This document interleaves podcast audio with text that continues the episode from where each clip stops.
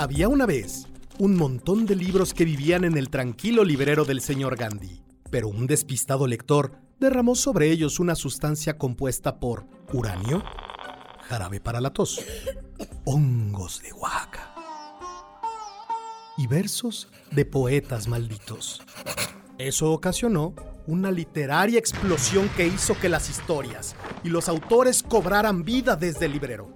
Y como no tenía nada que hacer, se pusieron a hacer un podcast. Esto es Desde Librero, un podcast de Librerías Gandhi, para que sigas leyendo y sigas escuchando.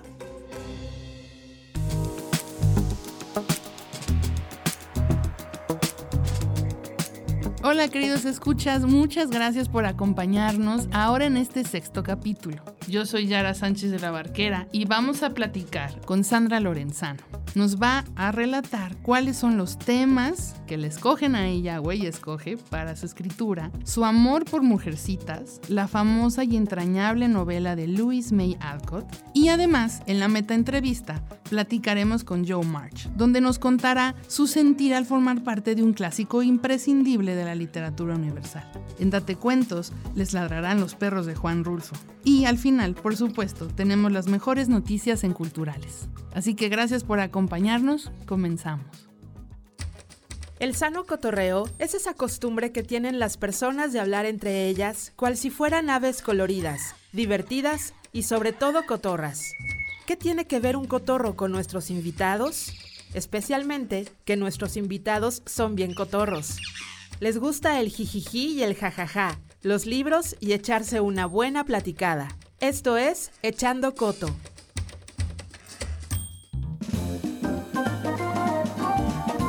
Sandra Lorenzano es una narradora, poeta y ensayista de origen argentino, radicada en México desde 1976, o como ella le gusta llamarse a sí misma, escritora argemex. Es especialista en arte y literatura latinoamericanos. También es autora de escrituras de sobrevivencia, narrativa argentina y dictadura, libro que recibió la mención especial en el Premio Nacional de Ensayo Literario José Revueltas, así como de las novelas Saudades y Fuga en mi menor.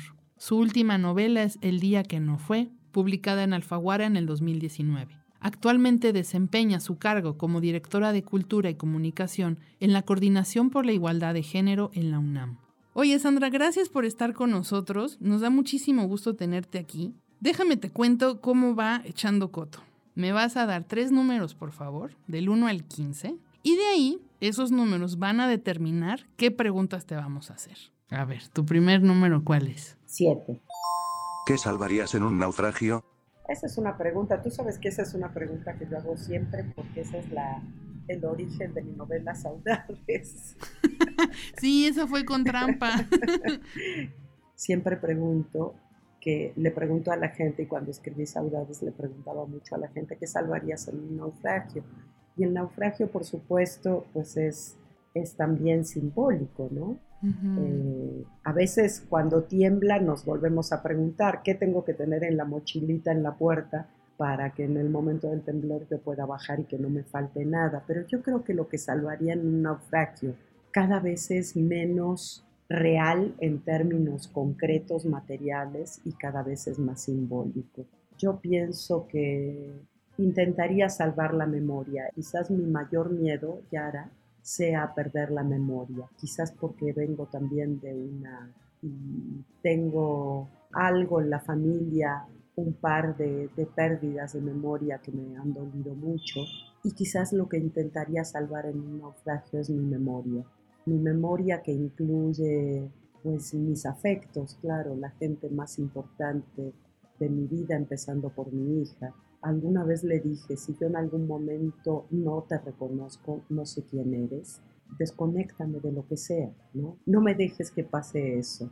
Entonces yo diría que, que salvaría la memoria con todo lo que implica, lo que implica de los afectos, de los amores, de lo que ha valido la pena en esta vida que llevo vivida hasta ahora.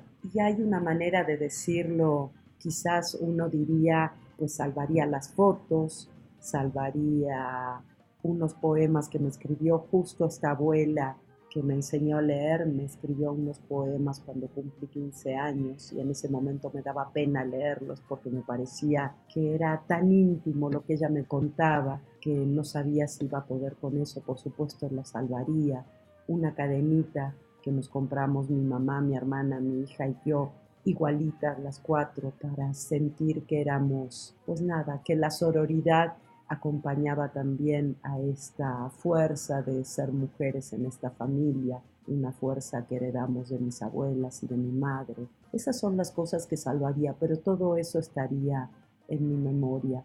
Nada, ninguna otra cosa, ¿no? Lo que importa, me parece, es eso, los afectos. Ese poder encontrarte a ti y a tu historia cuando te metes dentro de ti y saber que ahí, por esos afectos, por esa historia, por esa memoria, estás segura y estás cobijada. Claro. Tu siguiente número, por favor. 11. Si pudieras decirle algo a la Sandra de 1976, ¿qué le dirías? Échale ganas que vale la pena. Qué bello. Se va a poner un poco difícil, pero vale la pena, ¿no? Así es. Muy bien.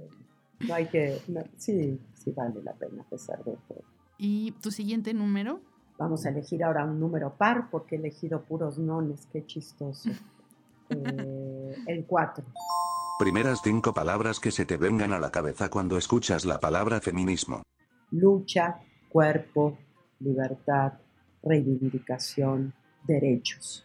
En este momento justamente mi trabajo en la UNAM, en la Universidad Nacional Autónoma de México, es un trabajo al que adoro que es la Dirección de Cultura y Comunicación en la Coordinación para la Igualdad de Género, que es una coordinación que se creó hace un año, en febrero, en marzo cumplimos un año, y pues es un trabajo que tiene que ver con la lucha feminista, con la reivindicación y defensa de los derechos de las mujeres, sobre todo de las mujeres de la comunidad universitaria. Así que pues esa pregunta me vino justo porque es, es mi trabajo y es mi cotidianeidad un tema que como tú sabes también me he metido mucho en la estirpe del silencio, traté de hablar mucho de esos temas, otra de, las novelas, y es un tema en el cual tú y yo, Yara, coincidimos y creemos que de a poquito el mundo va a ir cambiando. Gracias, Sandra, por compartir esto con nosotros.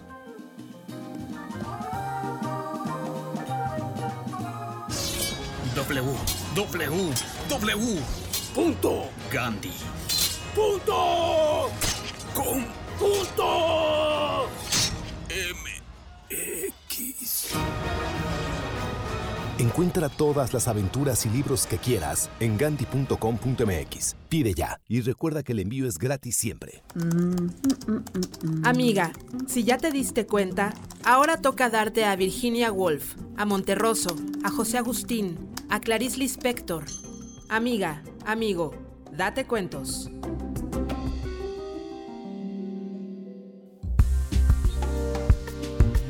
A casi 104 años del natalicio de Juan Rulfo, su realismo mágico sigue dibujando los paisajes de México. Hoy lo traemos para que te des ¿No oyes ladrar a los perros? Uno de sus cuentos que se desprende del llano en llamas.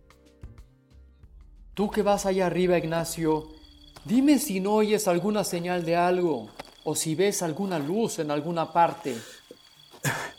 No se ve nada. Ya debemos estar cerca. Sí, pero no se oye nada. Mira bien. No se ve nada. Pobre de ti, Ignacio. Ya debemos estar llegando a ese pueblo, Ignacio. Tú que llevas las orejas de fuera, fíjate a ver si no oyes ladrar los perros. Acuérdate que nos dijeron que Tonaya estaba detrásito del monte. ¿Y desde qué horas que hemos dejado el monte? Acuérdate, Ignacio. Sí, pero no veo rastro de nada. Me estoy cansando. Bájame. ¿Cómo te sientes? Mal. ¿Te duele mucho? Algo. Déjame aquí. Vete tú solo. Se lo había dicho como 50 veces. Ahora ni siquiera eso decía. Allí estaba la luna, enfrente de ellos. Una luna grande y colorada, que les llenaba de luz los ojos y que estiraba y oscurecía más su sombra sobre la tierra. No veo ya por dónde voy. ¿Me oíste, Ignacio? Te digo que no veo bien. Este no es ningún camino. Nos dijeron que detrás del cerro estaba Tonaya.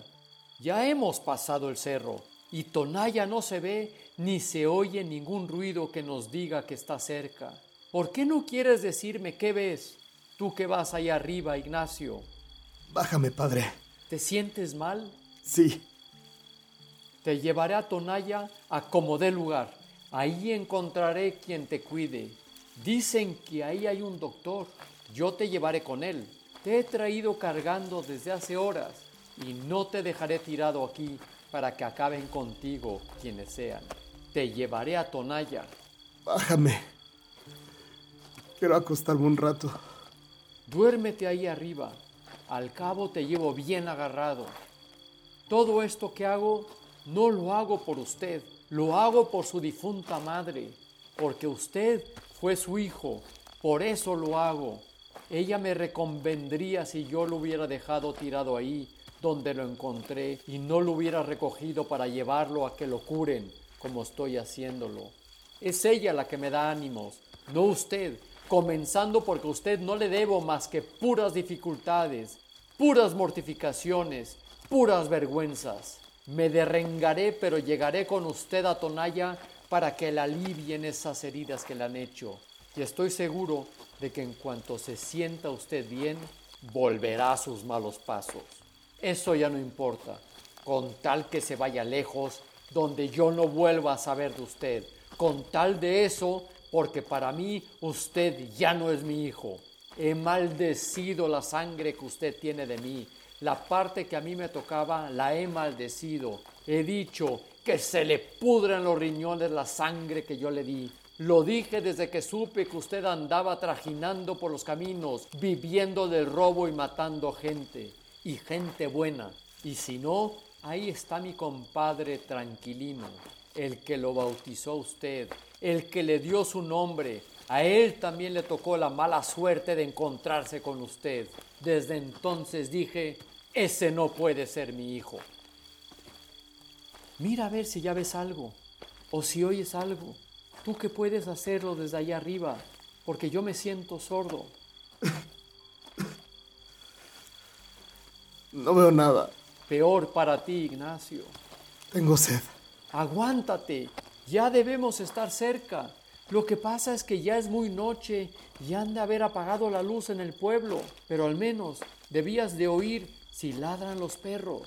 Haz por oír. Dame agua. Aquí no hay agua. No hay más que piedras. Aguántate. Y aunque lo hubiera, no te bajaría a tomar agua. Nadie me ayudaría a subirte otra vez y yo solo no puedo. Tengo mucha sed y mucho sueño. Me acuerdo cuando naciste. Así eras entonces. Despertabas con hambre y comías para volver a dormirte. Y tu madre te daba agua porque ya te habías acabado la leche de ella.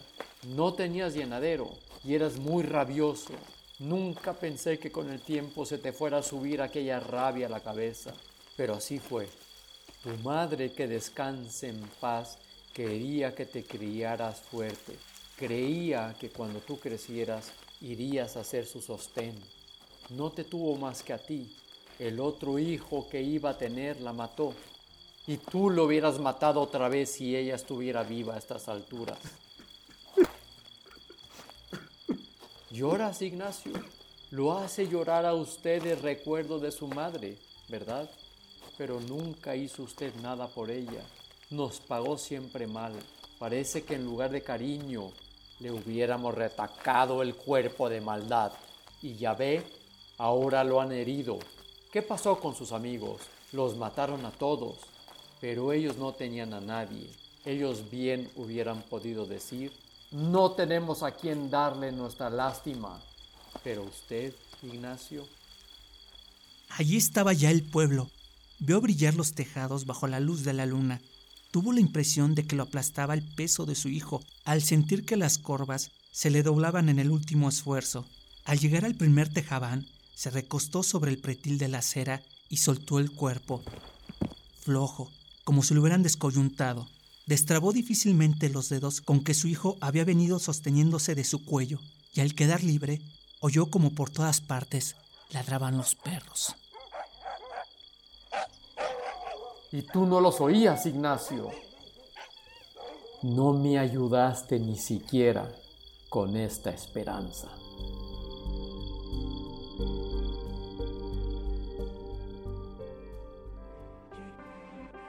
Hola, soy Paulina Vieites, autora de Fabulosas, Testimonios Valientes de Mujeres en Plenitud, publicado por Editorial Océano, una colección de 20 testimonios de mujeres de más de 45 años que se atreven a través de entrevistas que les realicé a confesar sus más grandes miedos, cómo atravesaron el dolor, cómo cultivaron su belleza interior para verse espectaculares por fuera y cómo transitan por la vida llenas de valor y de plenitud. Los invito a buscar Fabulosas, a comprarlo, a regalarlo mucho, pero sobre todo a leerlo de manera profunda, intensa y atreverse a ser fabulosos.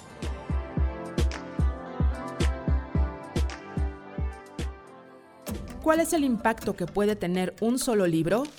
¿Qué es lo que puede cambiar? En esta sección es lo que tratamos de responder, pues la música, el cine, movimientos sociales, 400 ciudades de todo el mundo son escenario de manifestaciones masivas del movimiento Anonymous. Ya advertido. En ocasiones las letras son tan poderosas que el libro no las puede contener. Algunas obras llegan a tener tanta potencia en nuestras vidas que las cambian. En esta sección escucharemos cómo a partir de ciertos libros la vida de las personas y el mundo cambió para siempre. Escucharás cómo cambió la vida a partir de los libros. Esto es La vida después de... Hay libros cuyo éxito viene de inmediato apenas caen en las manos de sus lectores. La trascendencia, si es que llega, lo hace más tarde. This is Meg, Amy, Beth and Joe. Mujercitas de Louisa May Alcott es un ejemplo de ello, y no es ningún secreto que Alcott basó la novela en sus primeros años de vida en una historia que explora temas tan atemporales como el amor y la muerte, la guerra y la paz, el conflicto entre la ambición personal y las responsabilidades familiares, y el choque de culturas entre Europa y América. La odisea de las hermanas March, Amy, Margaret, Elizabeth y Joe, y su tránsito por la niñez y adolescencia abrieron un muy saludable camino a la literatura escrita por mujeres, siendo ellas el centro de la historia y alejadas de los patéticos estereotipos del momento.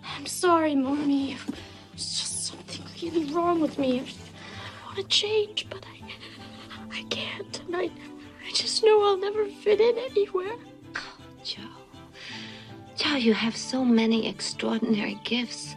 How can you expect to lead an ordinary life? Mujercitas fue una revelación, sobre todo por dejar al descubierto una realidad que actúa en ámbitos aparentemente libres de prejuicios, como es la literatura. En un inicio, Mujercitas fue etiquetada como una novela rosa, infiriendo con ello una calidad menor o con una historia centrada en lo sentimental. Pero Mujercitas es mucho más que eso. Por su calidad y profundidad inherente, se convirtió en un clásico por méritos propios, un libro iniciático para millones de lectoras y un referente obligado para muchas mujeres que comienzan en el mundo de la literatura. De hecho, el libro provocó que algunas mujeres sintieran la necesidad de salir del rol en el hogar y tener una identidad mucho más autónoma, y porque también legitimó los sueños de muchas mujercitas para dedicarse a sí mismas, considerando todas las posibilidades. Y esto se puede notar en personas como Margaret Atwood y J.K. Rowling, que no niegan a Joe March como una influencia en su desarrollo artístico. La popularidad e importancia del libro han sido confirmadas por las constantes reinterpretaciones del clásico de Ascot,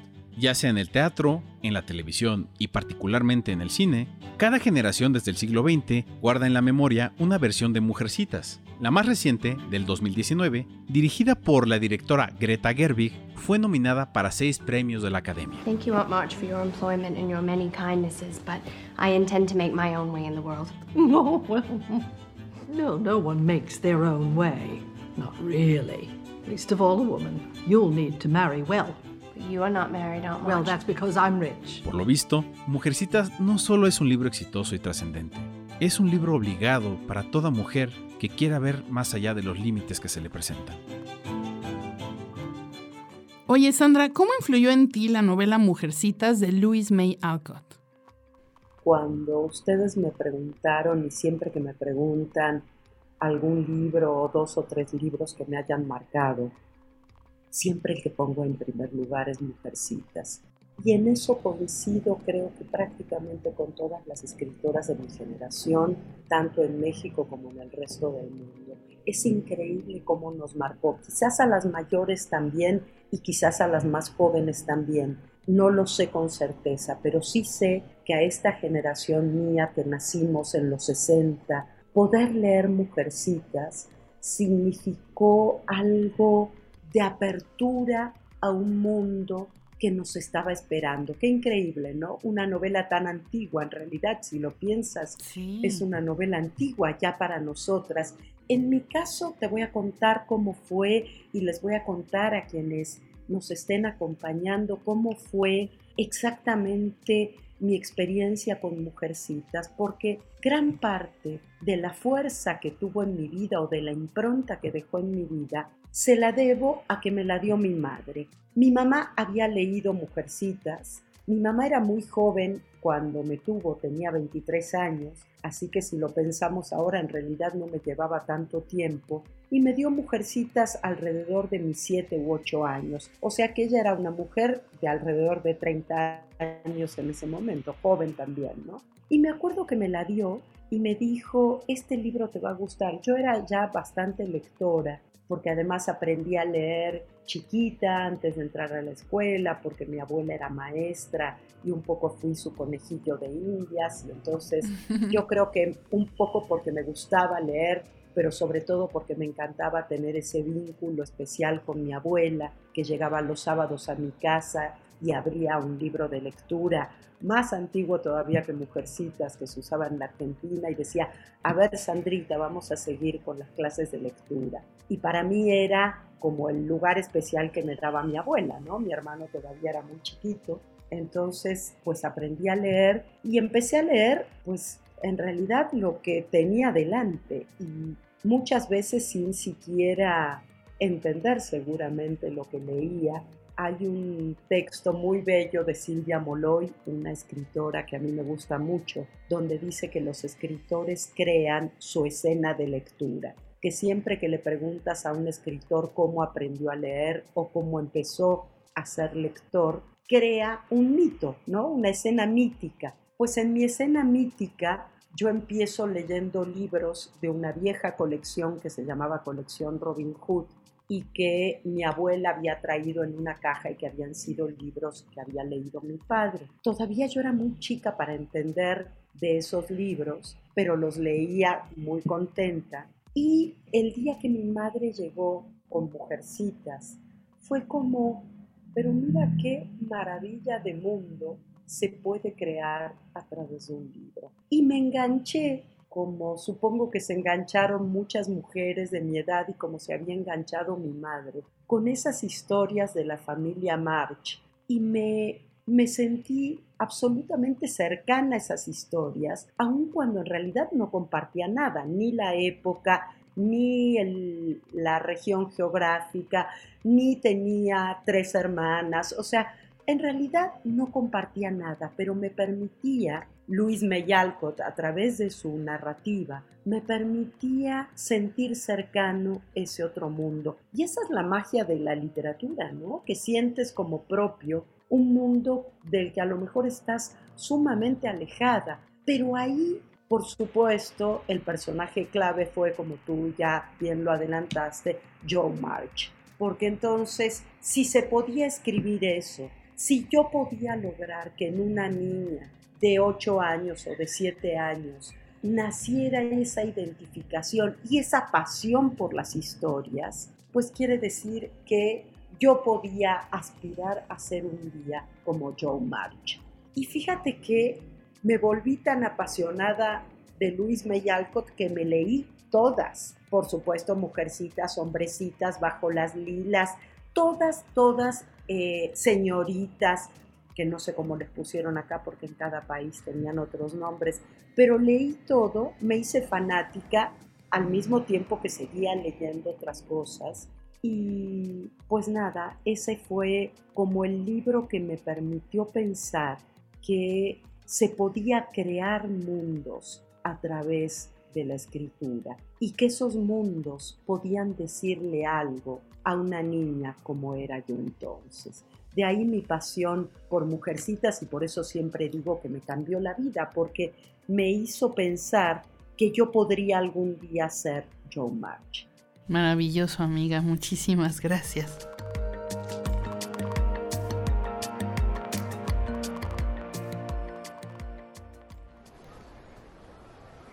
Señorita, buenas tardes. Quiero dos boletos. ¿Para la sala 1 o para la 2? Para la sala 1. Ya no hay. Entonces, para la sala 2. Tampoco hay. Surrealismo. Libros de todos los géneros y corrientes. En librerías Gandhi. En exclusiva, para el podcast de Librerías Gandhi, tenemos a los personajes que ya leíste, pero que hoy podrás escuchar responder a nuestras preguntas en Metaentrevista de Personajes Literarios, donde la realidad quiere superar a la ficción.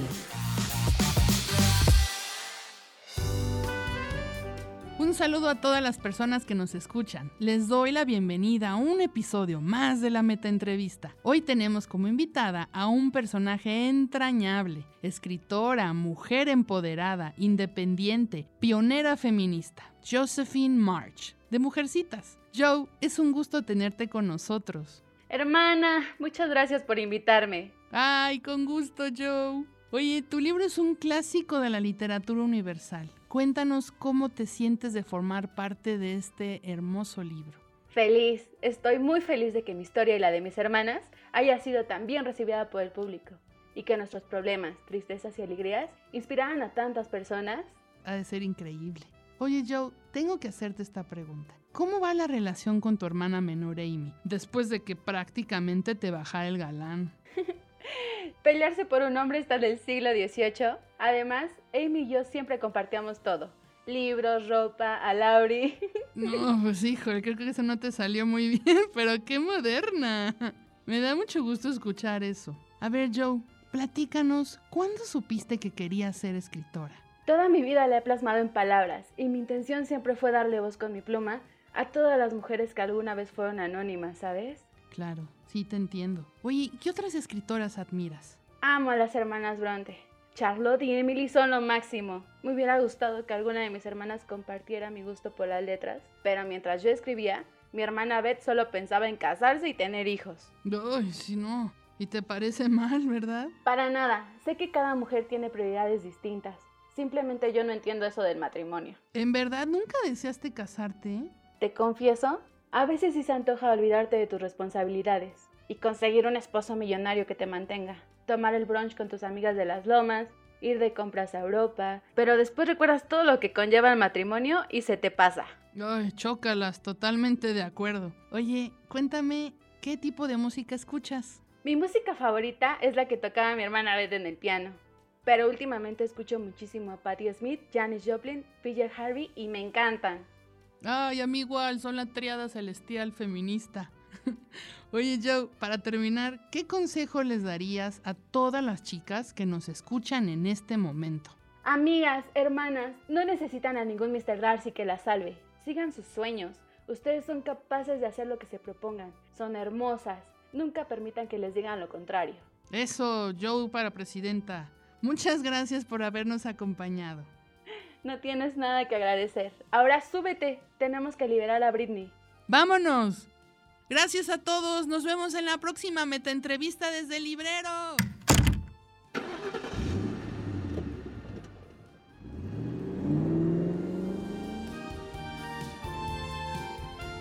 Te quiero,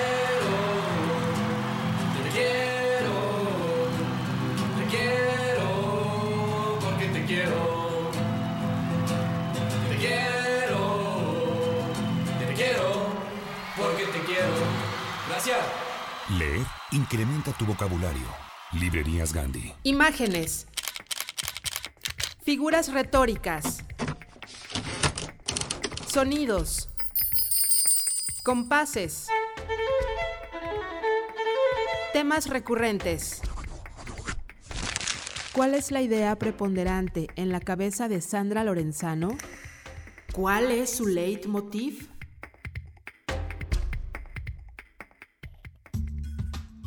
Oye, para la gente que todavía no te ha leído y aunque te hayan leído, que tengan ahorita una información extra tuya, cuéntanos cuál es tu leitmotiv en tu escritura. Fíjate que hay varios que me parece que se van cruzando en los diferentes libros que he escrito, tanto en narrativa como en poesía. Diría que de alguna manera están concentrados en la última novela. La última novela se llama El día que no fue y la publicó Alfaguara en noviembre de 2019 salió. ¿Cuáles son los temas que aparecen ahí y que de alguna manera, más que leitmotiv, yo hablo de obsesiones, ¿no? Porque me doy cuenta que aunque dé vueltas alrededor de otros temas, siempre vuelvo a ellos. Te diría que uno de esos temas es la memoria. La memoria entendida como memorias en plural, como esas historias de quienes han vivido antes que nosotras, que nosotros, y cuyas historias nos han marcado. Tanto lo que te ha contado, no sé, tu abuelita o tu maestra cuando eras chica, como pues las historias que hemos leído, eh, lo que hemos visto. Hay un, un psicoanalista francés de origen argelino que dice una frase que a mí me gusta mucho y que te diría que es algo que está muy presente en mi escritura. Y la frase que él dice es, somos contrabandistas de historias propias y ajenas. Y eso es lo que yo siento, que de alguna manera estamos habitadas habitados como seres humanos por esa cantidad de historias que hemos escuchado, que hemos leído, que hemos visto, que nos rodean, y todo eso confluye en nuestra propia memoria. Y eso es un poco una de mis obsesiones, cruzar esas memorias ajenas con mi propia memoria personal, una memoria que tiene que ver con el exilio, que tiene que ver con la dictadura. Yo llegué a vivir a México como exiliada por la dictadura argentina en 1976. Tenía entonces 16 años y era un adolescente que no entendía bien qué estaba pasando, pero que quería ser un adolescente como todas las otras adolescentes que me encontré en México en ese momento. Han pasado casi ya 45 años desde ese momento. Me quedé en México, aquí sigo, este es mi país. Tú sabes que siempre que puedo aprovecho para agradecer que en ese momento nos hayan abierto las puertas para finalmente salvar la vida, que eso fue lo que lo que logramos en México, pero además me regalaron una patria, ¿no? Me regalaron un país y entonces estas historias antiguas de mis abuelos también migrantes que huían de la guerra y huían del hambre de Europa. Siempre digo, quien no tiene un motivo difícilmente deja su casa, su tierra, a sus muertos, a sus vivos. Y vengo de esa historia vieja de migraciones de fines del siglo XIX, principios del siglo XX, luego del exilio, este que les contaba, y de alguna manera eso me vincula a otro de mis temas, Yara, que es el tema de la migración. Por eso en los últimos tiempos me he concentrado tanto en los migrantes y en las migrantes mexicanas y centroamericanas que pasan por nuestro país y he escrito también sobre eso. Entonces hay un cruce en estas obsesiones mías, hay un cruce entre la migración, la memoria, la violencia, pero también algo que me doy cuenta que aparece siempre son las historias de amor y de desamor. Prefiero las de amor, claro, pero el último libro tiene más que ver con desamores que lamentablemente siempre vienen con el amor. Ojalá no, ojalá aparezca el amor que no tenga desamor, pero incluso cuando llega el desamor, Yara, es tanto lo que nos queda a pesar de los miedos o los enojos que por suerte van pasando, es tanto lo que nos queda, ¿no? De cada una de esas experiencias que pues se transforma en escritura y ahí están mis obsesiones. Entonces dirías de alguna forma que te convertiste en escritora para recuperar y no perder la memoria de, todas estas historias que nos estás diciendo, las tejiste. Fíjate que sí, Sí, me, me, gusta como lo estás diciendo, ¿no? De alguna manera es una forma de hacer casita, como hacen los niños cuando juegan, ¿no? La escritura me permitió en una ciudad nueva, en una cultura nueva, hacer esa casita que yo necesitaba para, para encontrarme un poco a mí misma. Sobre todo la lectura, te diría. Después la escritura vino como por añadidura. La lectura siempre fue pues una manera de protegerme, de aislarme de cierta parte del mundo que un poco me asustaba y creo que todavía hoy, después de tantos años, me sigue asustando.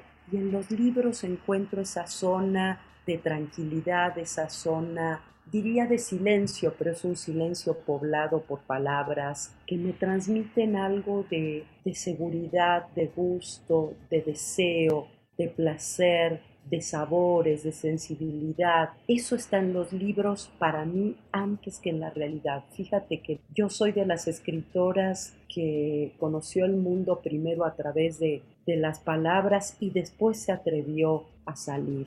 Eh, sin que sea especialmente ni antisociable ni un ratón de biblioteca, ¿no? Porque siempre he tenido también una vida hacia afuera y me gusta, pero hay un momento en que necesito volver hacia mí volver a cierto silencio. Lo que busca la gente cuando medita supongo que se parece un poco a eso. Yo más que meditar me clavo en las páginas de un libro y ahí vuelvo como a estar en paz conmigo misma y con el mundo.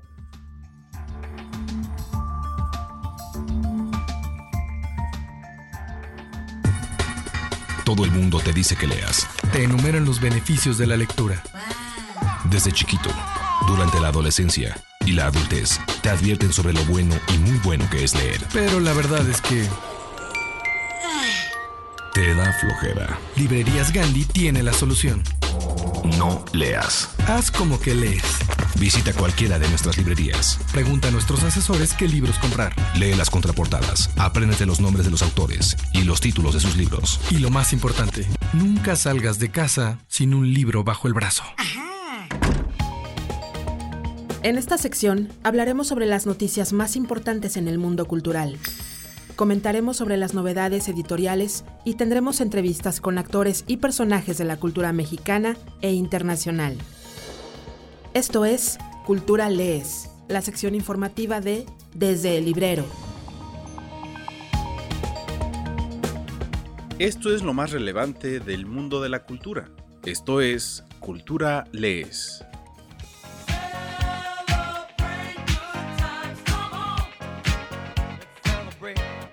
Celebramos 12 años de Lemas, la revista oficial de librerías Gandhi.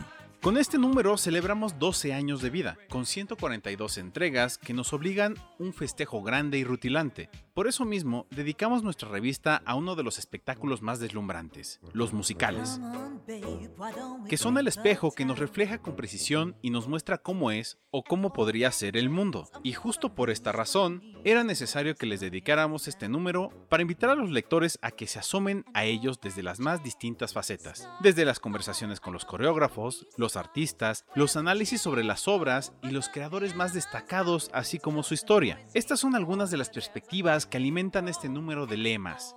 Y ya sabes, para que te llegue a casa solo tienes que dar clic en gandhi.com.mx.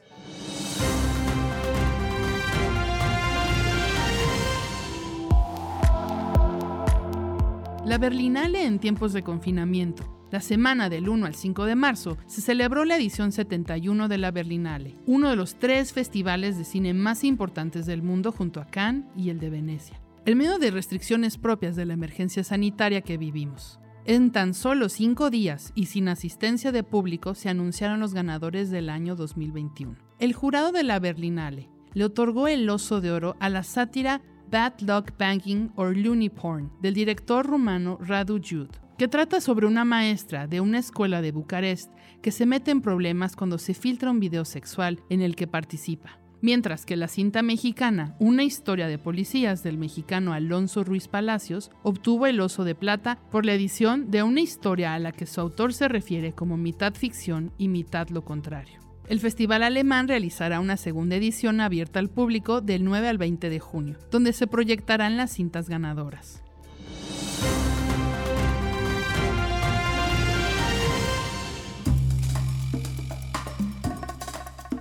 El FICUNAM llega a TV UNAM. Como parte del Festival Internacional de Cine de la UNAM, que este año se llevará a cabo de manera virtual, TV UNAM presenta largometrajes y cortometrajes con temáticas que van de los sueños a las consecuencias de las guerras.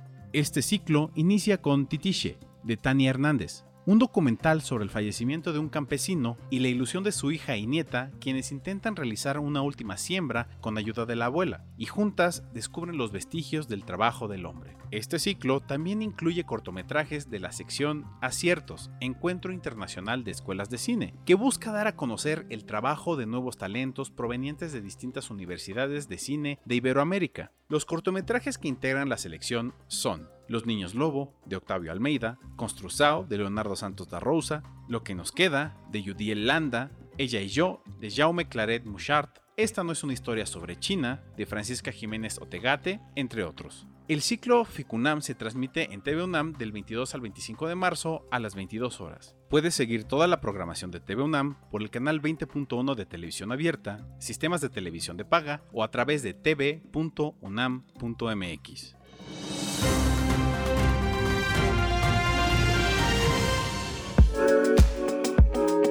Siddhartha Ochoa de Editorial Abismos platicó con nosotros para la revista Le Más por el motivo de la publicación de Hel Gaba. A mí me parecía la historia curiosa, sí, pero también me parecía que tenía muchas similitudes con lo que viven los jóvenes o lo que vivimos los que fuimos jóvenes o niños en los noventas, ¿no? O sea, eso es lo que dije, wow, hay una gran similitud a pesar de que es un país ocupado por los rusos y por los nazis y en sucesivas conquistas, pero la historia del adolescente es la historia de mi adolescencia. O sea, yo podía entender, eh, y de toda una generación, podría decirlo, de los que colaboraron en el libro, la, la traductora, la correctora, el diseñador, nos identificábamos con estos signos de la contracultura en Letonia. Eso me parecía fascinante del libro, que hablaba de una cosa que pudo haber ocurrido en Tecate, donde vivo yo, en Baja California, o en esa ciudad, que aparte es una ciudad pequeña,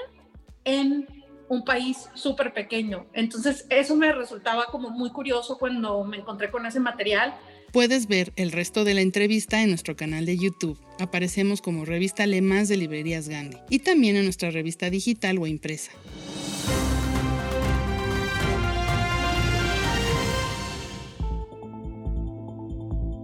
Todo sobre Vindictas a un solo clic. Seguramente han compartido la emoción que supone cada actividad, cada publicación, cada camino que desbroza el proyecto Vindictas. Y no es para menos, pues aunque comenzó como una aspiración a rescatar la obra de escritoras hispanoamericanas del siglo XX que habían sido silenciadas a pesar de su calidad literaria, hoy en día esta iniciativa se ha extendido a diversas disciplinas, por lo que se trabaja en recuperar y visibilizar las contribuciones de artistas y científicas mexicanas en distintas áreas del conocimiento. Por supuesto, ya es tiempo de conocer los detalles, Así que, a partir del pasado 8 de marzo, en el marco del Día Internacional de la Mujer, Libros UNAM lanzó el sitio vindictas.unam.mx, que concentra los materiales e información producidos y los pone al alcance de todas y de todos, para enterarse de noticias relacionadas con las diferentes colecciones y series del proyecto, como lo son poetas latinoamericanas, pensadoras latinoamericanas, series que han ampliado los horizontes literarios de la poesía y el ensayo, así como adelantos editoriales, videos de presentaciones, información bibliográfica sobre las autoras y fichas biográficas de las narradoras antologadas en Vindictas. Esta página busca ser un espacio para la memoria de un proyecto que está cambiando nuestra perspectiva del mundo del arte y la cultura, así como la forma en que producimos conocimiento.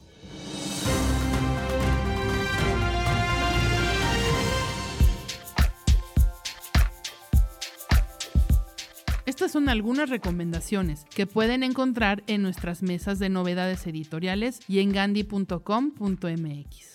Quemar el miedo, por Editorial Planeta. La colectiva chilena Las Tesis publican este ensayo acerca de los propósitos y preocupaciones de la lucha de las mujeres, desde su perspectiva aguerrida, que es un grito de justicia, y que explican con las siguientes palabras. Tenemos rabia, rabia ante la invisibilización constante de nuestros abusos, rabia y miedo de ser agredidas, asesinadas, olvidadas. Nos tocaron muchas veces en la calle y vivimos en carne propia el acoso impune.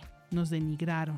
Nuestro testimonio siempre está en tela de juicio, nunca es suficiente. La impunidad del abuso, de la violación, está normalizada y la revictimización constante es insoportable. Aún así, nos odian cuando salimos en masa a decirles que ya no toleramos su maltrato, violencia y tortura. Y si nos violan, nos apuntan como culpables. Los sistemas de justicia son inoperantes y los candidatos a presidir los gobiernos se llenan la boca con eslóganes sobre igualdad, pero nunca plantean soluciones estatales para detener los feminicidios porque es mentira que nos protegen, porque es mentira que nos quieren vivas, nos roban todo menos la rabia. Juntas quemamos el miedo. Cuentos de buenas noches para niñas rebeldes, 100 mexicanas extraordinarias, por Editorial Planeta. La publicación del primer volumen de esta serie sacudió al mundo y le mostró a las niñas rebeldes de todo el planeta que no hay fronteras ni límites para que cumplan sus sueños y sean lo que quieran ser. Y para que siga la rebeldía, Editorial Planeta ha preparado para ellas esta edición con la historia de 100 mexicanas extraordinarias. Junto con un grupo de talentosas ilustradoras, investigadoras y escritoras, también mexicanas, se reúnen a mujeres de todas las épocas y profesiones para rendir homenaje al gran legado de rebeldes que han levantado la voz y ha probado que otro mundo es posible. Cardiólogas, youtubers, diseñadoras, compositoras, sanadoras, levantadoras de pesas o programadoras. Todas sus historias se convierten en palabras de aliento que nos recuerdan lo importante que es luchar por aquello en lo que se cree. La mujer en el mundo. Atlas de la Geografía Feminista, por Grijalvo. Este es un atlas feminista brillantemente diseñado y galardonado que ilustra cómo viven las mujeres en los distintos continentes y culturas. Un análisis global, accesible y actualizado de los aspectos clave que afectan a las mujeres de hoy, los avances conseguidos y el camino aún por recorrer. Demos a las mujeres la misma atención y análisis que concedemos a los hombres en el mapa. La situación de las mujeres está más en el punto de mira que nunca. Hablamos de igualdad, de brecha salarial, de derechos, pero ¿sabemos realmente cuál es la situación de la mujer en la actualidad? Detrás de los grandes titulares se esconde el día a día de millones de mujeres que luchan por hacer un mundo mejor y más justo aunque todavía quedan muchos retos por luchar, como el hecho de que faltan 520 millones de mujeres por aprender a leer.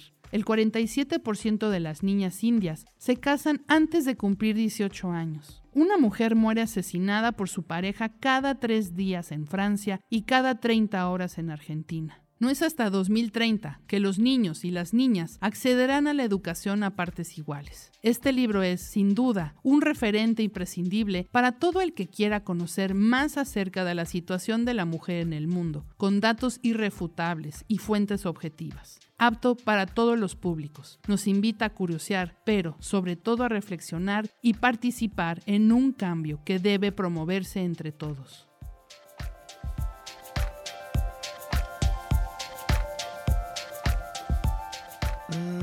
Asus... No, no, no. Me gusta cuando callas porque estás como ausente. No lea feo. Lea bonito. Sí, venga a Lea Bonito de... Librerías Gandhi. Compre los libros que quiera y aproveche la más grande variedad de libros a los mejores precios que solo Librerías Gandhi puede ofrecer. Ofertas. Ofertas como todo el año. Es decir, la promoción Lea Bonito no tiene nada de especial. Pero se oye bonito. Venga a Gandhi. Y si lee mucho, pues leerá bonito. Bueno amigos, pues eso es todo. Muchísimas gracias por acompañarnos. Nos vemos en el siguiente capítulo desde el librero. Escucha cada quincena como el verso, la prosa y la poesía cobran vida desde el librero de Librerías Gandhi. Sigue leyendo, sigue escuchando.